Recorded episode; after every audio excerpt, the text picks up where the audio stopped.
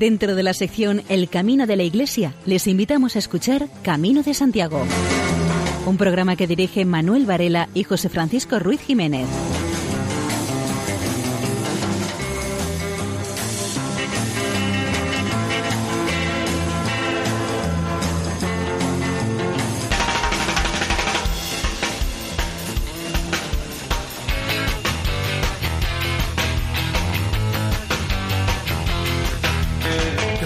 Oyentes, les damos la bienvenida a una nueva edición del programa Camino de Santiago, en la cual vamos a peregrinar a través del tiempo con un personaje muy especial, nada menos que con Santa Isabel de Portugal, al cumplirse cinco siglos de su beatificación.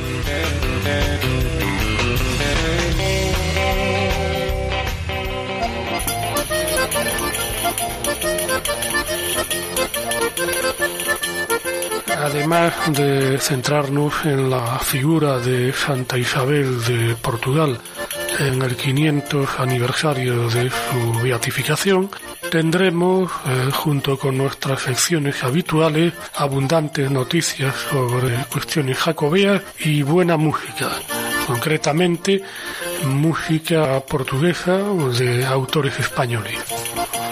Y sin otro particular, entramos en materia.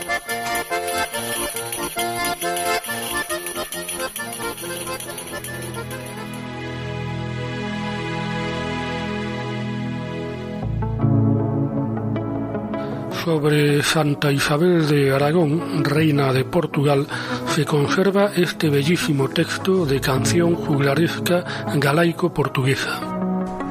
Va peregrina a Santiago, doña Isabel de Aragón, reina de Portugal. En vez de ropas reales, traía un hábito de monja, los ojos llenos y humilde, pidiendo limosna en el camino. Una canción popular aragonesa del siglo XVII dice así. Una piedra preciosa fue sacada de la real corona aragonesa y por ser rara y extraña su fineza, en el portugués cetro fue engastada. Otra pieza poética popular de cuatro versos es un texto anónimo portugués. Coimbra, noble ciudad, bien te pueden llamar corte, que tienes la reina santa al otro lado del puente. Del libro Poemas Solto de Ramón Cabanillas es el titulado La Reina Santa. Isabel de Aragón amargurada, del rey trovador y labrador viuda, contra el dolor a Santiago ruega ayuda, de la catedral en las losas inclinada. Clarisa humilde en el sepulcro sacro, deja la corona que en las sienes lucía, cuando reina vio florecer un día en su brial las rosas del milagro. Libre de la inquietud, vuelven los días claros de sol dorado y tibio y las horas alegres, de los líricos cantares y de los sones tranquilos.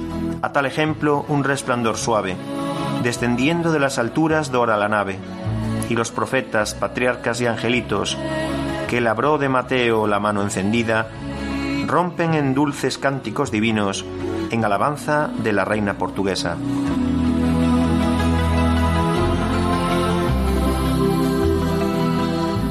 El camino, pesado, cansado, agotador, doloroso y divertido. Puedes sufrir, matarte las piernas y que los pies te ardan de ampollas, pero a la par te ríes y hablas con gente que jamás pensarías. Te das cuenta de lo que realmente te hace falta y sobre todo de todas y cada una de las partes de tu cuerpo, especialmente los músculos. Si tienes cosas malas, el doble es hermosas. El camino es pesado, muchas veces aparte de los kilómetros que tienes por delante en las etapas, la climatología tiene mucho que ver para el éxito del camino. No es lo mismo hacer este en primavera o verano y muy especialmente hacerlo en otoño e invierno. En esta última época los caminos normalmente están embarrados, llenos de agua. Muchas veces el mantenerte de pie ya es todo un triunfo. El camino implica sacrificio, donde muchas veces el poder dar un paso más es todo una odisea. Te fallan las fuerzas de las piernas. Te parece que nunca vas a llegar al final. Lo ves tan difícil que muchas veces te dan ganas de descolgar la mochila de los hombros y regresar a casa. Pero a la vez este es divertido. Muchas veces te ríes, hasta incluso de los que te cuesta seguir el paso de los demás. Te vas a sorprender de la cantidad de gente que lo pasa mal haciendo el camino bastante peor que tú. Jamás pensarías con la gente que estás haciendo el camino, el tener la suficiente confianza para poder hablar con ellos y mucho menos el sonreír con ellos e incluso compartir ideas con ellos. Te das cuenta de lo que realmente te hace falta es formar grupo con ellos para poder llevar el camino con buen fin hasta el último paso que vamos a dar para completar este.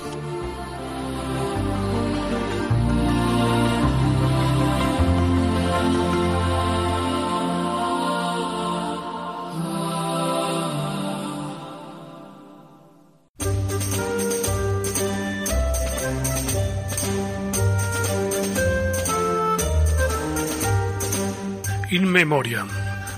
En recuerdo de una amiga. Vivimos prisas y afanes, pero vamos de camino. Estamos comprometidos, pero solo por amor. Nos duele cada problema, pero es nuestro compromiso. Saber que estamos de paso y que vamos hacia Dios. El pasado día 7 hemos celebrado, lo que hace un año, este mismo día, un domingo alegre, donde un grupo de amigos realizábamos nuestra penúltima etapa del Camino de Santiago. Habíamos empezado un día de enero el camino primitivo, desde la frontera de la provincia de Lugo. Cada 15 días, etapa tras etapa, ya casi habíamos acabado el camino, nos faltaban dos etapas. Cuando estábamos prácticamente acabando esta etapa de ese día, un fatídico cruce de una carretera, quizá por los rayos de sol, ese día te deslumbraron y no vistes el coche que te echó encima dando con tu cuerpo en el frío asfalto. Faltaban menos de 20 kilómetros para llegar a Santiago, para completar un año más el camino. Ese camino que tú querías, que año tras año los domingos, desde enero a junio, cada 15 días cogías tu mochila y hacer kilómetros. Los días de lluvia eras inconfundible, con tu poncho color amarillo, protegiéndote del agua. Los días de sol, con tu gorra blanca. Allí, en aquella carretera, se quedó tu cuerpo tendido en el asfalto ha pasado un año desde ese día, pero todos los días nos acordamos que tú estás allí arriba, protegiendo a todos los peregrinos que como tú estamos recorriendo el camino. Sabemos que con tu capa de peregrino nos estás protegiendo. Te tenemos presente en nuestras oraciones y el día que lleguemos a Santiago, lo mismo que cada etapa que hemos hecho este año, vendrás en nuestro corazón. Estarás a nuestro lado haciendo etapa tras etapa, hasta que las fuerzas nos fallen y no podamos recorrer las etapas de los caminos de Santiago. Nos acordamos de ti, Marlene.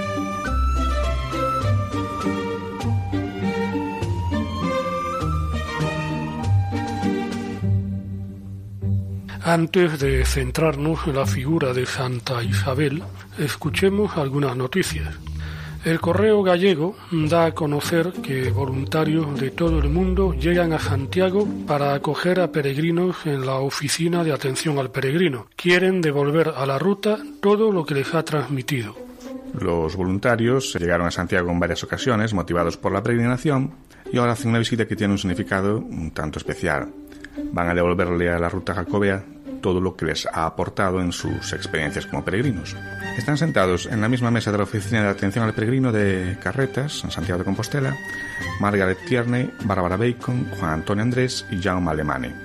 Los tres primeros son voluntarios que han ido a Santiago a recoger a los cientos de personas que llegan a diario a la tumba del apóstol. Y Jaume es un sacerdote mallorquín que lleva 25 años vinculado al camino y que actualmente se encarga de la formación de los hospitaleros cristianos en el marco del programa de voluntariado que impulsa la catedral. Bárbara es una policía federal australiana jubilada que hizo varios itinerarios jacobeos y dice, hago esto por fe. Mis hijos ya no viven en casa y tengo mucho tiempo libre, por eso pude ahora venir a colaborar en el voluntariado. Desde su experiencia de policía, experta en seguridad, dice que el Camino de Santiago es muy seguro, aunque es necesario ir siempre con los ojos bien abiertos, sobre todo en las ciudades, ya sean grandes o pequeñas.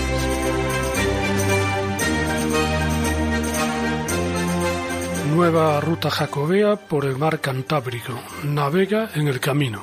Un total de 17 puertos deportivos de las comunidades autónomas de Galicia, Asturias, Cantabria y el País Vasco, agrupados en la asociación North Marinas, han suscrito un convenio con la Archidiócesis de Compostela con el fin de regular el peregrinaje a Santiago de Compostela, pero por el mar.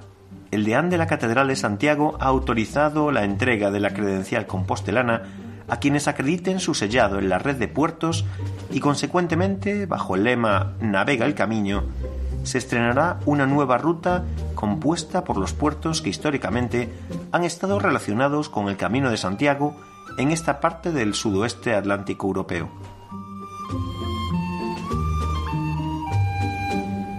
El diario El Progreso informa de una bebé valenciana que podría ser la peregrina más precoz de la ruta primitiva. De carácter tranquilo, la pequeña que va con sus padres se ha ganado el cariño de todos con los que comparten viaje.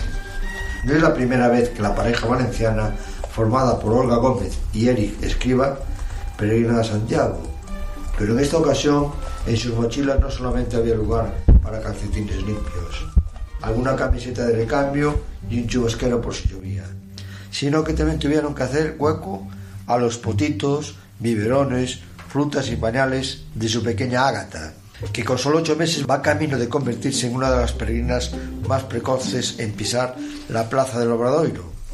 El atractivo del camino enganchó a los padres de Ágata ya hace algunos años. Hicieron el camino francés desde Roncesvalles en dos fases, también la variante aragonesa, y el año pasado se decidieron por la ruta primitiva, aunque al estar algo embarazada fue únicamente Eric el que la realizó. Al llegar a Santiago mi promesa fue que si todo en el parto salía bien, este año volveríamos a repetir esa ruta, pero haciéndola los tres juntos, afirma el padre de Ágata. Así es como se plantearon los tres en Oviedo para iniciar una peregrinación que en nada se parecía a las anteriores. Preparar en esta ocasión el camino fue totalmente diferente a otras veces, cuenta Olga. En la mochila había que hacer sitio para todo lo del bebé, pero además, una vez en ruta, quien marca el ritmo es la niña. Vamos mucho más lentos, todo es más complicado, pero la experiencia es aún más positiva que en otras ocasiones, dice convencida. Los demás peregrinos se paran y ayudan en los albergues, todos son facilidades. El camino es a partir de Lugo mejor, por lo que la niña podrá ir en su cochecito, más cómoda, pero claro, si hubiese algún problema o nos detendremos unos días o simplemente abandonaremos, porque lo que quieren es que la niña disfrute. Para los demás peregrinos, Agatha ya es casi de la familia, nunca se queja y aseguran que en los albergues duerme del tirón, no molesta, al contrario de los ronquidos de muchos adultos, comentan. La Fraternidad Internacional del Camino de Santiago lleva desde este mes la hospitalidad del nuevo albergue Villa de Grado, en la parte asturiana del Camino Primitivo. Grado se une así a San Antón de Castrojerid y con las mismas ideas, o sea, hospitalidad tradicional de mano tendida al peregrino, hospitaleros voluntarios, llegados de todos los países y donativo también voluntario. Se agradece la confianza depositada en la Fraternidad Internacional del Camino de Santiago por parte del Ayuntamiento de Grado y también la labor a pie de obra de los socios Emilio Luege y Elena Bernardo. También agradecen a los hospitaleros encabezados por Rebecca Scott. El desembarco de la Fraternidad Internacional del Camino de Santiago en el Camino Primitivo solo transmite una palabra, compromiso. Compromiso con un gran camino y sus peregrinos. Santiago ayuda. No se pide ni quiere una sola subvención pública. Con las propias fuerzas y desde la independencia y libertad se intentarán crear islas de hospitalidad. Si alguien quiere colaborar con este proyecto de futuro, puede ayudar a la Fraternidad Internacional del Camino de Santiago como hospitalero en sus albergues. No darán tregua en la defensa de la hospitalidad y el patrimonio del camino, que son un legado que entre todos deben transmitir a futuras generaciones. El guitarrista gallego Fernando Barrojo acaba de publicar el disco Intropía, que incluye el tema titulado Lisboa 9 pm.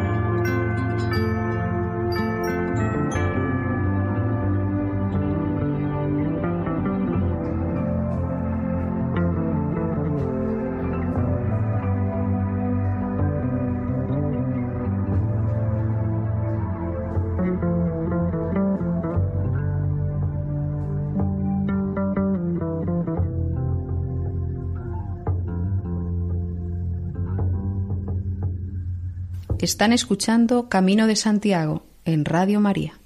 Santa Isabel de Aragón, reina de Portugal, peregrina jacobea. En el siglo XIV destaca entre todos los peregrinos jacobeos Dona Isabel, hija del soberano aragonés Pedro III y de Costanza de Nápoles, y nieta del célebre Jaime I el Conquistador.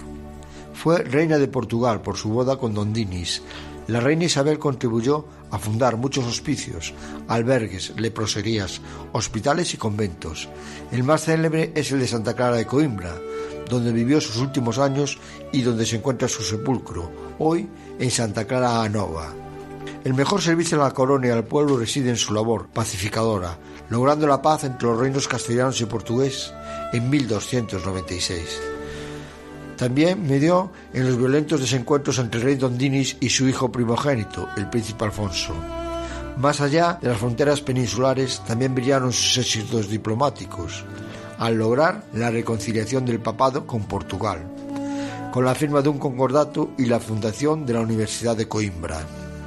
Si en vida fue una reina muy preocupada por los desfavorecidos, una vez muerta, su leyenda multiplicó sus actos piadosos. El rey don Manuel I solicitó al Papa León X su beatificación, ratificada por bula pontificia firmada el 15 de abril de 1516. Por eso, en este año estamos celebrando el 500 aniversario de su beatificación. En el proceso jugaron un papel importante los actos de caridad que adornaron la piadosa biografía de la Reina Santa, entregada a una vida cristiana ejemplar. Tras la muerte de su marido, Don Dinis se retiró entre los muros de Santa Clara de Coimbra, monasterio que había fundado y cuyas obras vigiló de cerca, vistiendo los hábitos de las clarisas que no había de quitarse el resto de su vida, pero sin hacer voto de pobreza, pues quiso mantener su patrimonio de soberana para continuar ejerciendo sus acostumbradas caridades. La estatua yacente que adorna el sepulcro de la reina Isabel es una obra maestra de la escultura gótica portuguesa. En la cintura del efigie se ve la escarcela con la concha y en su mano el bordón que había obtenido en Compostela. Una prueba de su santidad está en los milagros realizados, tanto en vida como tras la muerte, algunos hechos en vida. Cuando se desplazaba de Coimbra a Porto, en Garrifana, curó a una niña ciega de nacimiento. Curó un leproso gravemente herido en la cabeza. Con la señal de la cruz y con un beso en Jueves Santo curó a una leprosa que había ido al lavapiés. En Alerque transformó el agua en vino y convirtió el pan en rosas.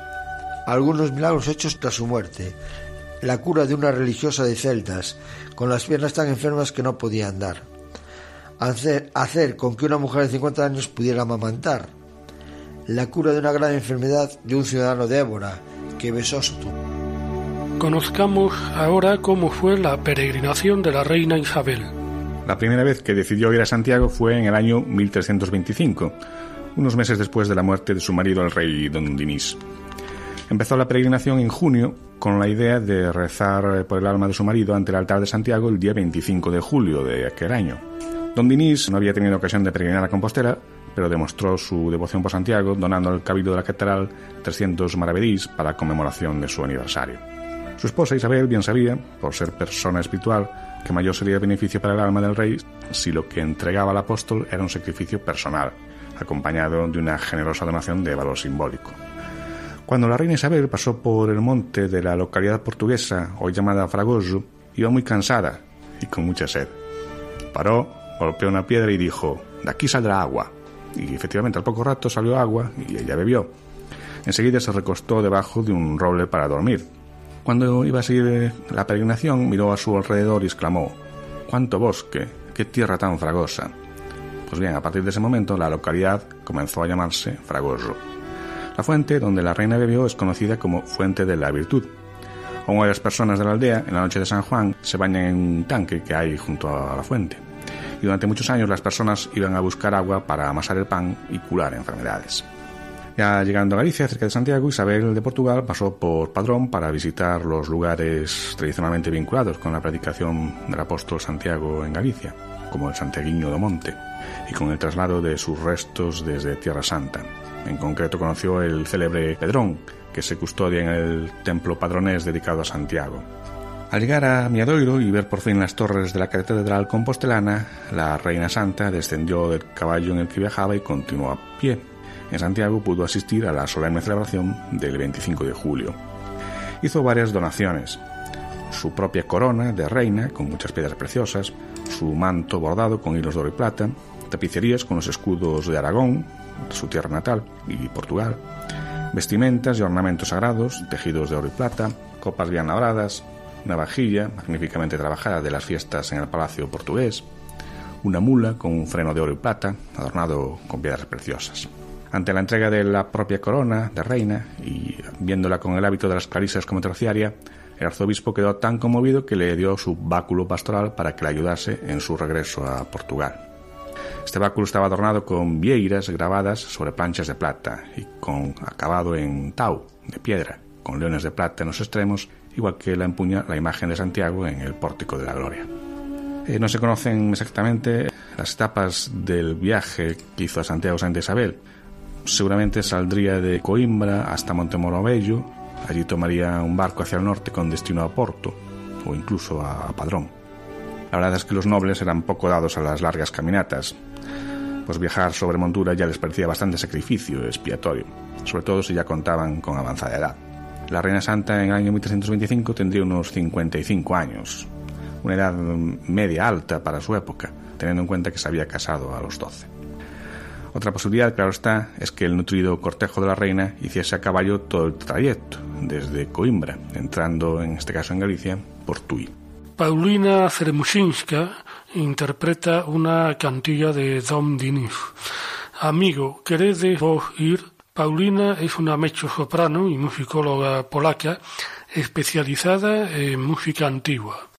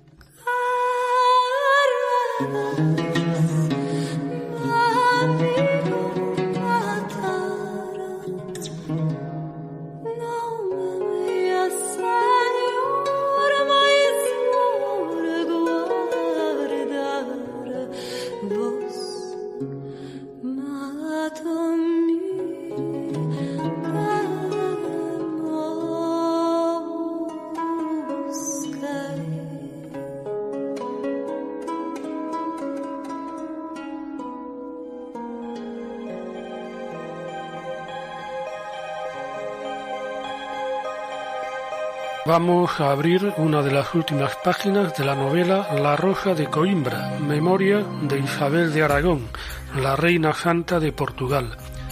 La autora, María Pilar Queral, dice que pretendió adentrarse en la que pudo ser la trayectoria íntima de una reina culta, enérgica y valiente.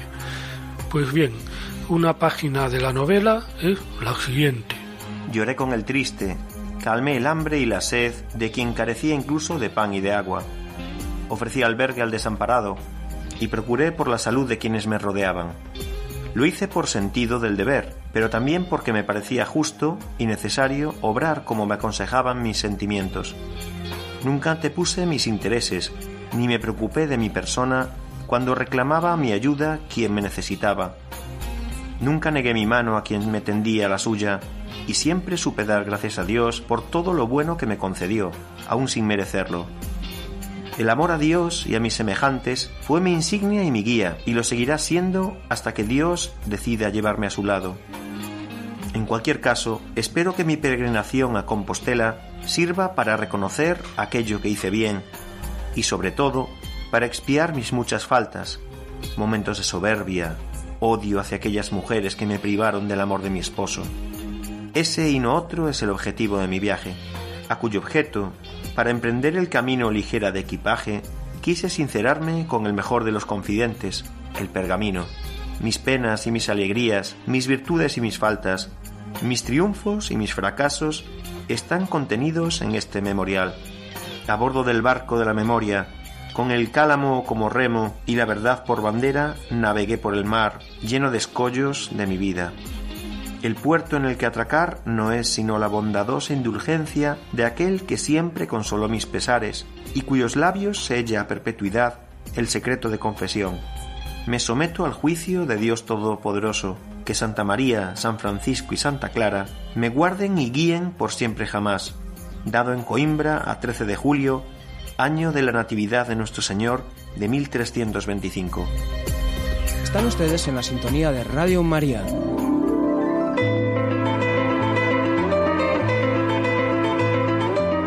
Ramón Loureiro es el autor de una obra titulada Príncipes de Bretaña, Estrellas de Compostela. Se trata de un cuento que rinde un homenaje al mundo de las peregrinaciones y a los caminos a Santiago de Compostela, especialmente al Camino del Norte, mediante la mezcla de historia y fantasía. Se narra cómo los príncipes bretones acostumbraban a viajar por los caminos del mundo con sus casas humildemente prefabricadas a cuestas, con la finalidad de encontrar a nuestro Señor, San Pedro o la Virgen María, que solían recorrer las tierras en forma de distintas figuras humanas. Un año santo, los príncipes acordaron emprender un viaje por el camino francés a Santiago de Compostela para ganar el jubileo, en este viaje se encontraron con infinidad de acontecimientos maravillosos y milagrosos, de los diversos enclaves que en el camino se pueden admirar, como San Andrés de Teixido, Ferrol, Mondoñedo, Cebreiro. Su magnitud aumenta en su punto final cuando una vez alcanzada la basílica de la catedral, los príncipes son premiados con Santiago Apóstol levantándose para darles la bienvenida y los leones acostándose ante ellos. Las páginas se presentan totalmente ilustradas con imágenes de colores vivos y dibujos sencillos, aunque muy expresivos, transmitiendo con una cierta componente didáctica una historia compostelana cargada de valores religiosos. El escritor Ramón Loureiro nació en Fene, a Coruña, en 1965. Es periodista, fotodocumentalista y escritor. El ilustrador de esta obra, Gonzalo Pernas, es un dibujante madrileño de origen gallego, hijo del novelista vivairense Ramón Pernas y de la escritora extremeña Milagros Frías.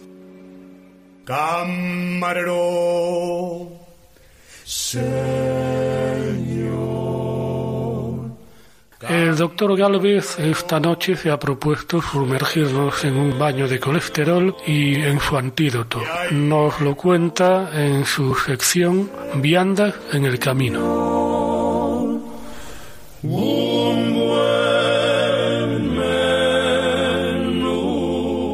Efecto, José Francisco. Comenzaremos esta noche por el antídoto para esos problemas con el colesterol, continuando con lo que ya dijimos en esta misma sección en otra edición de este programa, hablando de las legumbres. En La Rioja, las legumbres suelen acompañarse con guindillas que pueden ser crudas, en aceite, en vinagre, asadas, cocidas o en salazón.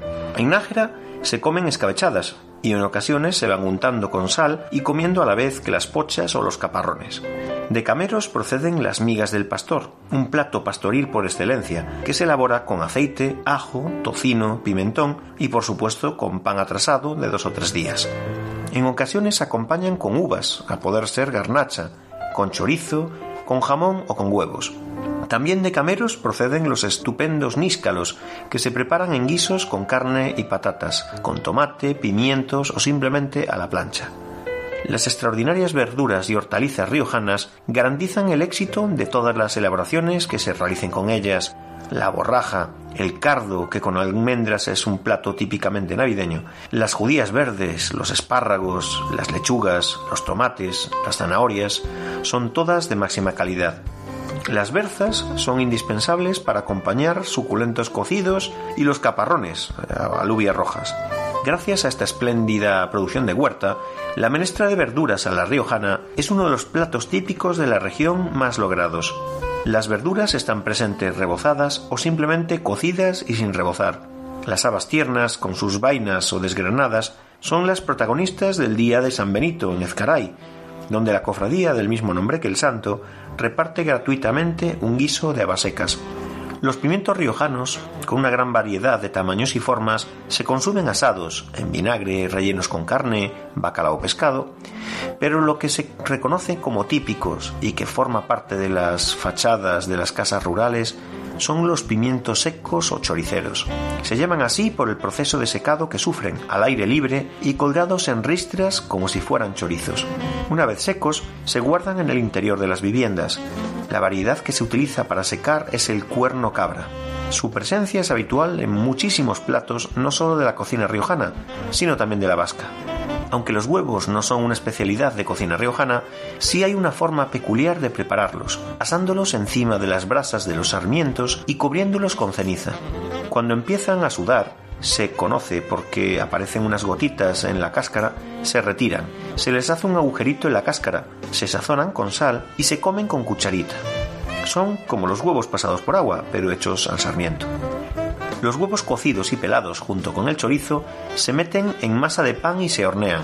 Y el resultado son los bodigos o culecas, que se comen sobre todo en fiestas y romerías. Son muy parecidos, por no decir iguales, a los hornazos castellanos. Luis Antonio de Vega, en su Guía Gastronómica de España, cuenta una anécdota que dice mucho de las preferencias de los riojanos a la hora de comer huevos. Y dice así. En una taberna de Logroño, próxima a la plaza de Abastos, descubrí los huevos al vino tinto. Van escalfados, montados sobre picatostes y cubiertos con una salsa vinácea. Me sorprendió encontrar este plato en una culinaria tan clásica y tan seria como la riojana. La figonera me dijo que estaba casada con un francés, y ya se sabe lo aficionados que son los franceses a las filigranas y a las probaturas. ¿Tiene éxito este plato ante la clientela? pregunté. No, señor, ninguno. Mi marido no guisa más que seis huevos al vino rojo, y casi todos los domingos nos los tenemos que comer nosotros. Los clientes los prefieren fritos, con chorizo o con jamón, y el vino en porrón o en un vaso. El último disco del grupo vasco Corronchi, titulado eh, Dan Chan, incorpora aires portugueses en uno de sus temas, el que lleva por título Portusanda.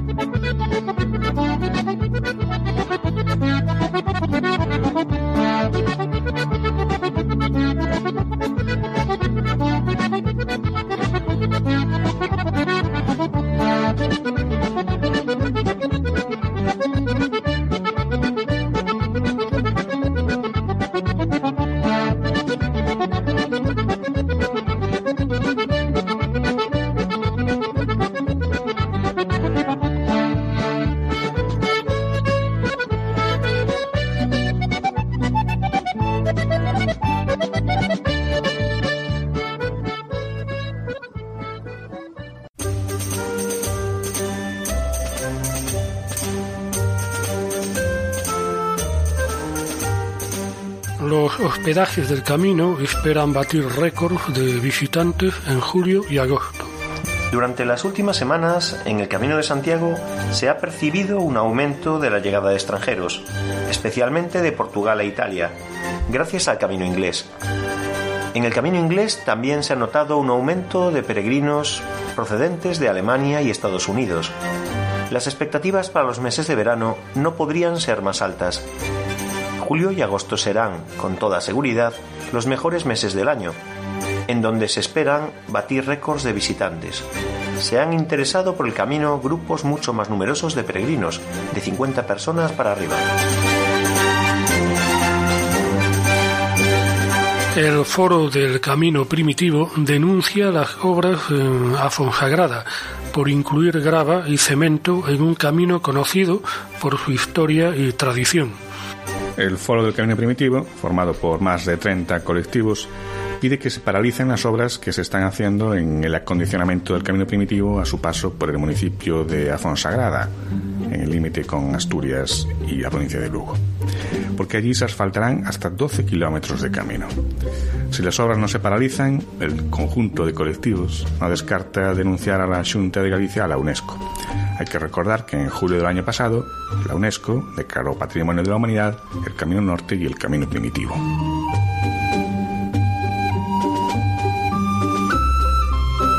El diario Atlántico informa de un peregrino, Pera Elías, que ha recorrido ya todos los caminos de Santiago en los últimos 10 años y ahora presenta una habanera que compuso. Pere Elías, un catalán de 73 años, mecánico jubilado, ha hecho ya a pie todos los caminos de Santiago de la península ibérica. Viene solo con una mochila de más de 10 kilos de peso, la concha del peregrino, agua embotellada, la cara tostada por el sol y una pequeña molestia en el pie. Tiene de especial su gran afición al Camino de Santiago, demostrada durante 10 años consecutivos, y el hecho de que esta aventura le llevó a componer una habanera, que entrega en todos los ayuntamientos, diputaciones y conservatorios que encuentran su recorrido, y que tiene un vínculo con la ruta sacobea. Corales del País Vasco, Navarra, Valencia, Cataluña y otros sitios han interpretado su habanera. Se titula Habaneira do Camiño, porque aunque originalmente está escrita en catalán, la tradujo al gallego con la supervisión de la Real Academia y a otros idiomas como el euskera, el portugués, el inglés, el castellano, el provenzal y el bable. Él es el autor de la letra y la música es de Josep Casanovas, autor de zarzuelas. Figura como arreglista José Eric Pérez. Pere Elías se inspiró en su infancia y unió la ilusión que sentía con 10 años cuando se escapaba para ver el mar, con la ilusión que siente ahora como jubilado, cada vez que emprende la marcha también hacia el mar, pero con otra punta de España, hacia el Atlántico. Quedó huérfano de padre a los 8 años y a los 10 escapaba de Reus a Salou para ver el mar y las barcas. Eran 10 kilómetros de ida y otros 10 de vuelta. Los hacía escondidas de su madre, como una travesura. Ahora, de mayor, tiene la ilusión de llegar al Atlántico. La Habanera, que se inspiró en su primer viaje a Santiago y Fisterra, concluye diciendo Aquel recuerdo da infancia, por fortuna recuperarei. No camino de Santiago, cando ao Atlántico cheguei. Con 76 años, Pere Elías dice que está pensando en dejar las peregrinaciones, aunque todavía le queda un tramo de unos 250 kilómetros en el Pirineo de Huesca. Hay días en los que llegó a recorrer 40 kilómetros y tiene su propio récord en una jornada de 70 kilómetros 900 metros que completó en un solo día en la provincia de Burgos, porque hizo tres etapas en una. Aún no sabe cómo hizo esa locura. Nueva caja de acogida para peregrinos en Jaén.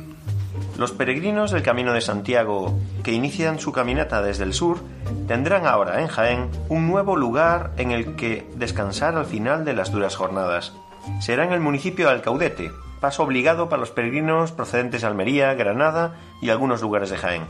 La Asociación Jacobea de Jaén confirma que el municipio contará en breve con una casa de acogida para peregrinos, una necesidad muy demandada por los vecinos, debido al claro aumento de peregrinos que en los últimos años han pasado por Alcaudete en su ruta hacia Santiago de Compostela.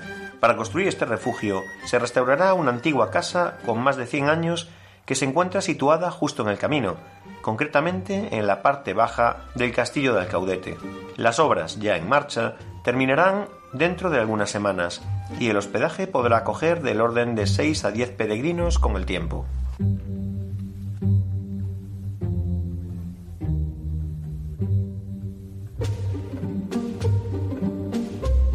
Canto gregoriano, la banda sonora del Camino de Santiago. Las obras maestras del canto gregoriano del Códice Calistino y del antifonario mozárabe que los peregrinos entonaban en el camino hacia la Catedral Compostelana se recogen ahora en el doble disco El canto gregoriano en el Camino de Santiago. Con motivo de la declaración de 2016 como año jubilar, el coro de monjes del burgalés monasterio de Santo Domingo de Silos ha interpretado los cantos religiosos de mayor relevancia histórica a lo largo de los siglos en el peregrinaje a la Catedral de Santiago de Compostela. Los temas del canto gregoriano en el Camino de Santiago, grabados bajo la dirección del musicólogo Ismael Fernández de la Cuesta, corresponden al Códice Calistino y al Antifonario mozárabe, recogidos en el primer CD y una selección de las obras maestras del canto gregoriano en el segundo disco. Estos cantos del repertorio sacro pertenecen a tres ámbitos distintos, las fiestas del apóstol Santiago, propios de la Catedral de Compostela, la liturgia hispánica o visigótico mozárabe y la liturgia general de todas las iglesias del rito romano o latino. El Códice Calistino, que se conserva en la Catedral de Santiago, es un manuscrito del siglo XII, en el que se consignan las vidas del apóstol, mientras que en el antifonario mozárabe es un conjunto de lamentaciones pertenecientes a los ritos mozárabes que se practicaban en los monasterios peninsulares en época musulmana. El gregoriano, por su parte, es una de las diversas formas tradicionales del canto de la iglesia romana, resultando de la acción de los cantores al ornamentar los versos de los salmos. El proyecto del canto gregoriano en el Camino de Santiago cuenta con el apoyo institucional de la Junta de Galicia y la organización Sacobeo Galicia.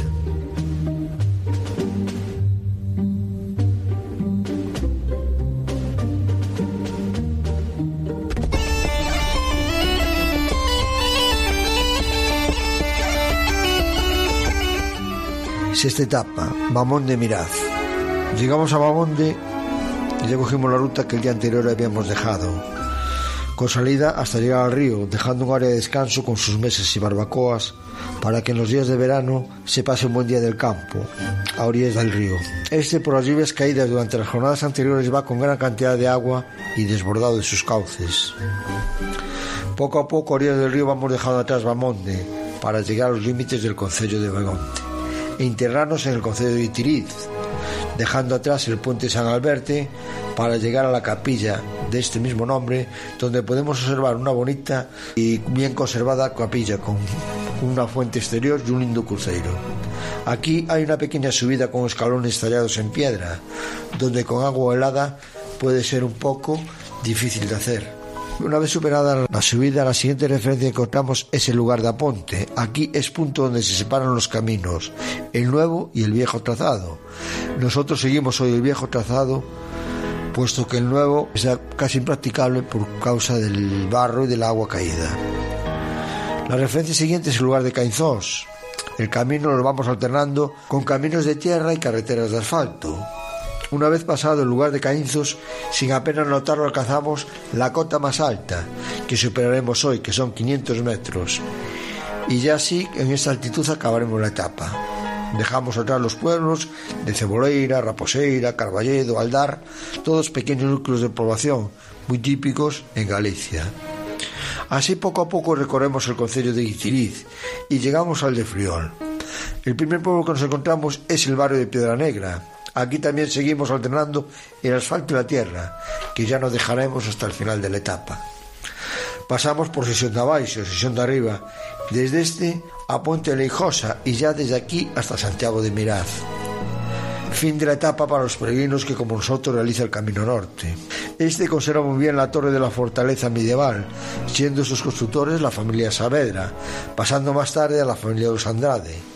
La torre, por lo menos exteriormente, se conserva en buen estado. Aquí el peregrino cuenta con albergue, restaurante y tienda de comestibles, donde puede pernotar y reponer fuerzas para seguir el camino. Ya en este punto nosotros acabamos la jornada de hoy y un par de reflexiones de esta etapa que puede servir para todas. Nosotros tenemos y lo llevamos con orgullo el nombre de amigos del Camino de Santiago. Parece que algunas personas o no lo saben o no quieren saberlo, no solo por el camino, sino por la propia naturaleza. Se dedican a dejar sus huellas por donde pasan. Me refiero a todos aquellos que como pulgarcitos dejan la huella por si acaso se pierden, poder retornar al punto de partida. Me refiero a todos los que dejan los envoltorios de las barritas, bolsas de frutos, de frutos secos, panelitos de papel, envoltorios de caramelos y botellas vacías de agua. Solo decirle que no se amparen en la masa. Si no saben respetar el camino, y no vale que digan que otras personas ajenas lo hacen también. Mejor que se queden en el sofá de su casa porque no valen para andar por el bosque y el camino. La segunda, pedirle a las instituciones correspondientes que vigilen el camino, que no se permita circular por los caminos a los tractores de gran tonelaje, sobre todo a los madereros, donde se ha hecho un corte de madera el camino cuando llueve se hace intransitable. Creo que se les debería obligar a dejar los caminos como los han encontrado. También en algunos sitios con unas piedras y unos camiones de arena se solventaría el camino, inundado por agua. Les haría un gran favor a los peregrinos, a la vez que se crearían riquezas, puesto que el peregrino consume y crea riquezas en los pueblos por donde discurre este. Por cada peregrino descontento el camino pierde varios potenciales peregrinos, que eligen otros caminos para hacer la peregrinación. Nos vemos en la próxima cámara.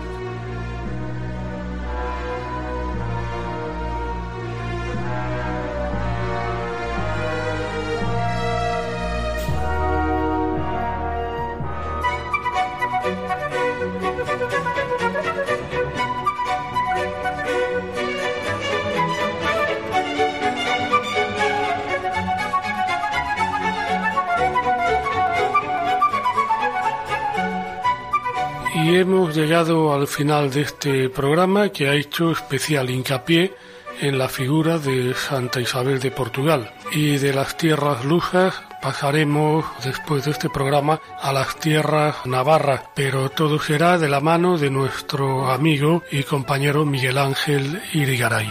Muy bien dicho, qué caray. Y sin mucho más que añadir, les emplazamos hasta dentro de 28 días, es decir, cuatro semanas, puesto que dentro de dos semanas nuestro espacio lo ocupará un especial elecciones.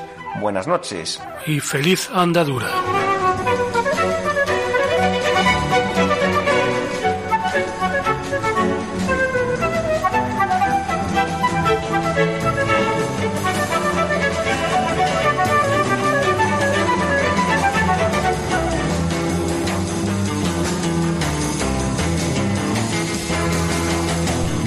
Escuchado en Radio María Camino de Santiago, dirigido por Manuel Varela y José Francisco Ruiz Jiménez.